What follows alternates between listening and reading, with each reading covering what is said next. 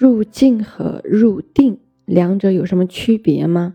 简单来说，能够入静是能入定的基本前提。入静比入定呢要容易得多。比如，当我们一手丹田，或者是数息，或者随息专注的时候，心念渐渐归一，此时心的初步安静出现，人心自然。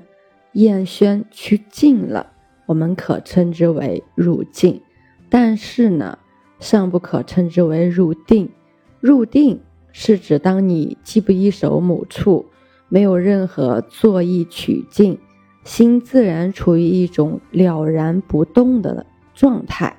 如果这种状态是暂时的，那入的是有为定；如果这种状态是巩固的，不居于上下。那么得的是无为定，无为定中心呢会处于一种深沉的寂静状态，这与一般的入境呢大有不同。前者是觉知了、分明的，并且伴随着深深的安乐与解脱感，而且在觉知上呢心有明显的明相；后者伴有混沌与暗相，稍微不经意就堕入昏沉。并且容易受到外界的惊吓。大部分人呢是有入境的体验，但是由于不懂得定的道理，或以为这就是定，或以为定需要境界来证明，转而动心去寻觅境界，这两种都是歧路，实为可惜。如果一个人已经能够入境了，一般来说，只要再努力一点点，就可以进一步的入定了。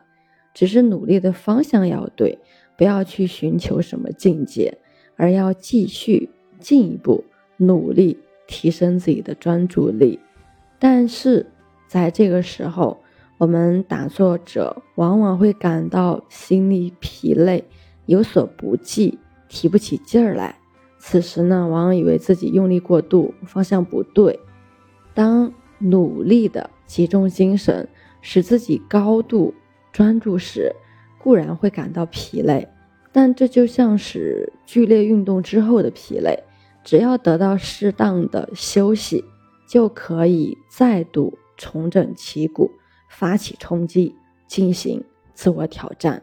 所以在打坐的时候，如果在通过数息、随息训练初步入境之后，一定要懂得提高心力，加强每一组数息的强度，使数息过程越来越分明，并且同时有意的制止念的升起。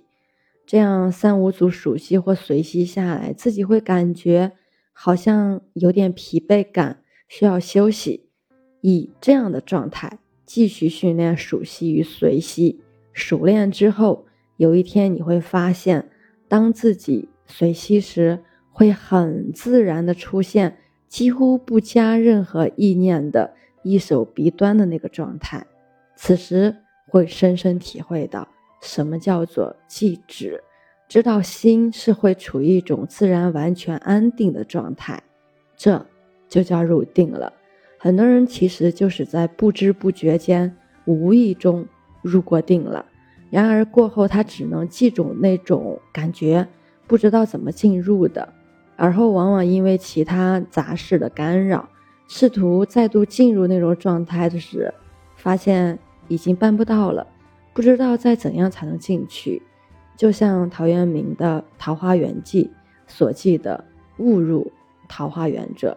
过后再也找不到歧路是一样的，所以说啊，入定是有方法的，循着正确的方法反复训练，然后令我们的心习惯受熏于定的状态了，最终当定心彻底不失的时候，就可以称之为得定了。